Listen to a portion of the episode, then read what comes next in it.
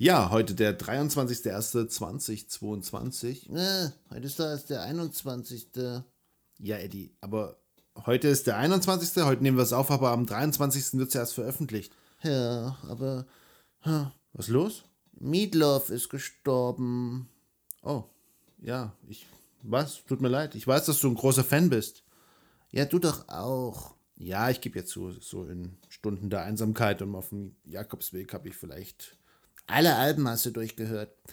Ja, ich, äh, ja, ist es traurig, ja. Wir können ja dann quasi im Gedenken ein paar Videos von ihm anschauen. Oh ja, ich mag besonders die, das Ende von den Videos, wenn er, wenn er von sich selbst so überwältigt ist. Ah, ich kenne das Gefühl.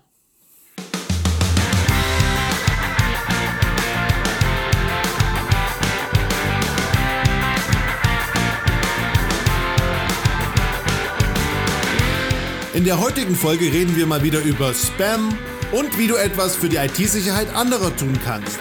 Das ist der Infosec-Podcast mit Sebastian und Eddie, dem Infosec Frosch!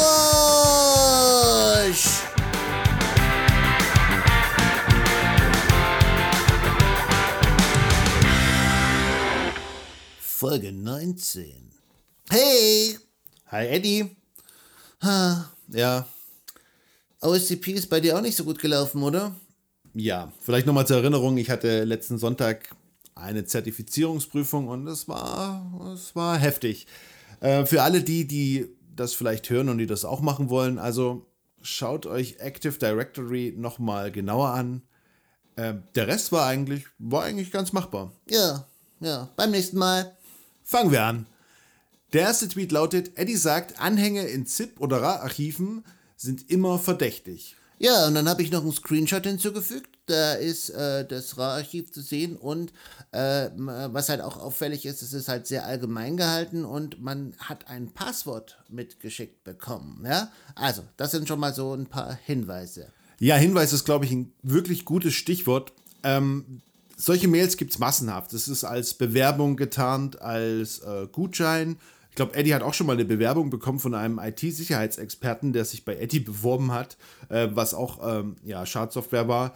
Ähm, auch ein guter Hinweis ist das Passwort hier. Man kennt das ja, dass man zum Beispiel ähm, Passwörter getrennt geschickt kriegt in Briefen oder per SMS. Also man versucht eigentlich da immer einen anderen Kanal zu finden, um ein Passwort zu übermitteln, weil welches, welchen Sinn hätte denn das Passwort, wenn man das in derselben E-Mail mitschickt? Und das macht es halt schon verdächtig. Ja, das Passwort ist halt dafür da, wenn du das, äh, das Archiv äh, mit, mit einem Passwort sicherst und verschlüsselst, dann geht es leichter durch den Virenscanner. Eddie, vielleicht noch ein paar Tipps. Wie kann man sich denn vor sowas schützen? Ja, also allgemein ist es so, äh, solche Sachen natürlich nicht zu öffnen, sondern gleich zu löschen und dann gleich auf die Spamliste zu packen.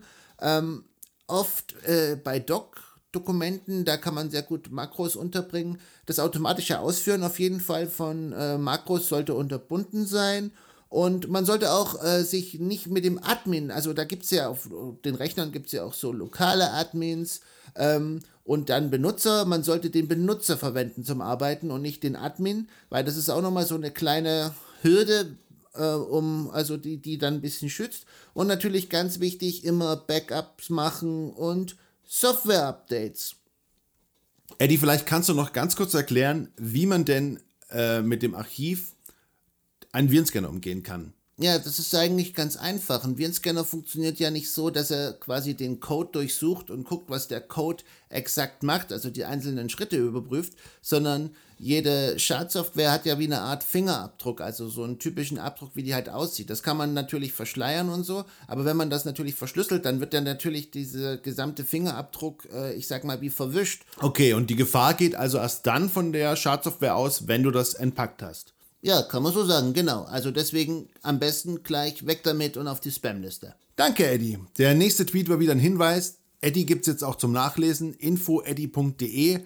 Eddie hat einen Artikel geschrieben übers Passwortknacken. Ähm, was passiert, wenn man erratbare Passwortmuster verwendet? Wie schnell kann man es da knacken? Und wie schnell könnte man es knacken, wenn man das nicht verwendet?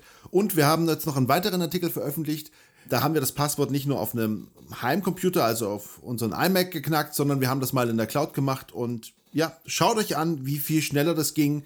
infoeddy.de Ja, der nächste Tweet, der ähm, spricht ein Problem an, mit dem vielleicht schon der ein oder andere mal zu tun hatte. Eddie sagt, wenn du privat oder beruflich mit IT-Sicherheitsproblemen kämpfst, dann halt doch wenigstens die Klappe. Eddie, willst du? Ja, ich kann das machen, warte. Uh, you say it best when you say nothing at all. Frosch-Smiley und Noten. Ja, so liest man das richtig. Aber kommen wir, kommen wir mal zum Tweet. Ähm, Alter! Alter! Du sagst doch auch nicht, wenn du irgendwelche ekeligen Krankheiten an dubiosen Körperteilen hast. Ja, das stimmt. Ich glaube, jeder ist schon mal mit so dem Stammtisch Blödsinn und Seemannsgarn äh, konfrontiert worden von irgendwelchen IT-Sicherheitsexperten oder Verantwortlichen.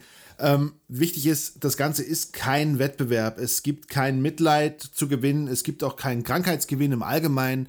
Ähm, ihr stellt euch eigentlich, also es ist ziemlich doof und ihr stellt euch damit eigentlich nur selbst ein Zeugnis aus und ihr wisst nie, wer diese Informationen mitbekommt. Also wie gesagt, ich habe es schon oft genug erlebt, dass Leute wirklich alle Sicherheitsschwachstellen, die sie haben, groß und breit erzählt haben. Ja, wenn ihr euch schon nicht selbst schützen könnt, dann ladet doch nicht noch Leute dazu ein, dass sie eure Schwachstellen ausnutzen. Ja, kommen wir doch einfach mal zum erfreulicheren Tweet. Eddie sagt, auch du kannst Vorbild für bessere IT-Sicherheit sein. Ja, genau du. Auch kleine Schritte bleiben von deinen Mitmenschen nicht unbemerkt und sind vielleicht das entscheidende Zünglein, ob ein Cyberangriff erfolgreich abgewehrt werden kann. Ja, ihr glaubt gar nicht, was euer Verhalten für eine Auswirkung auf andere habt. Also wenn ihr jetzt ganz einfache kleine Dinge tut, wie zum Beispiel das Handy sperren, bevor es in die Tasche steckt, ähm, die Hand drüber legt, beim, wenn ihr die PIN in den Geldautomaten eingibt, einen Passwortmanager benutzt, Zwei-Faktoren-Authentifizierung, Updates macht, ähm, man merkt das. Also die, die Leute fragen nach und fragen, sind sich vielleicht unsicher und kommen zu euch und sagen, was nutzt ihr für einen Virenscanner oder was macht ihr da und was bringt das? Und äh, auch Eddie, Eddie hat da ein Beispiel, oder? Ja, ich habe eine Freundin, die ist vor kurzem in eine WG gezogen und die hatte auch gleich gesagt, die Gäste sollen Gästewähler nehmen, weil dann die Geräte nicht mit unseren Geräten kommunizieren können. Das ist super. Ja, genau. Also viele kleine Schritte führen auch zum Ziel. Nächster Tweet. Eddie sagt, Leute auf IT-Sicherheitsprobleme hinzuweisen, ist manchmal so, als würde man dem Chef sagen, dass er voll den ekeligen Popel aus der Nase hängen hat.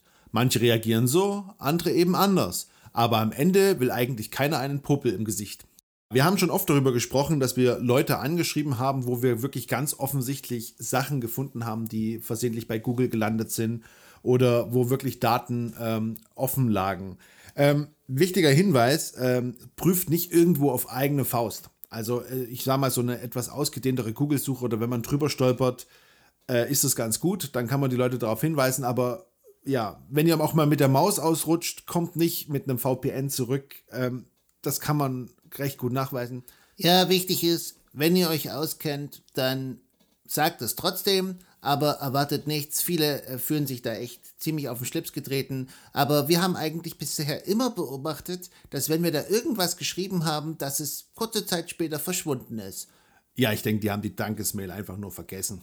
Ey, unsere Zeit ist schon wieder vorbei. Wir wollten doch noch was über E-Mails machen.